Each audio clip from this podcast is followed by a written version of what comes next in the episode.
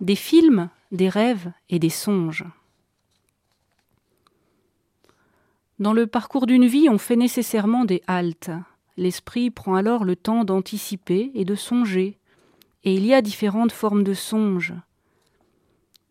Faisons-nous autre chose qu'un rêve collectif quand nous allons dans une salle obscure pour regarder un film? Le film Demain, par exemple, n'est-il pas comme un songe qui nous invite à envisager un avenir meilleur? Comme Jacob, il nous est bon de faire des pauses et de laisser notre imaginaire respirer. À quoi songeons-nous alors? Nous projetons-nous dans l'avenir? De quel monde rêvons-nous? Dans la Bible, les songes sont une invitation à voir plus loin, plus haut, à se laisser porter par une inspiration. Les songes s'imposent, nous n'en sommes pas les réalisateurs.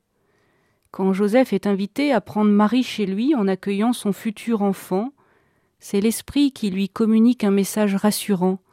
Ce n'est pas Joseph qui se fait un film.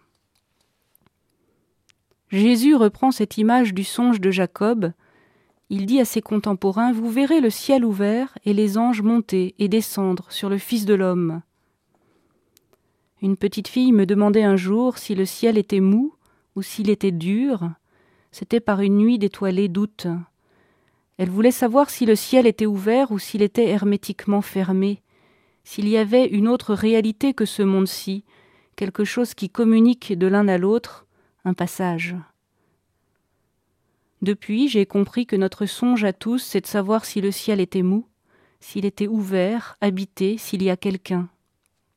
Nous rêvons, nous espérons que ce soit le cas. Avec Jésus, le rêve s'est fait réalité, il est l'échelle de Jacob, celui qui établit la communication, le passage. Il relie Dieu et l'humanité. Alors, attention aux rêves, ils peuvent se réaliser.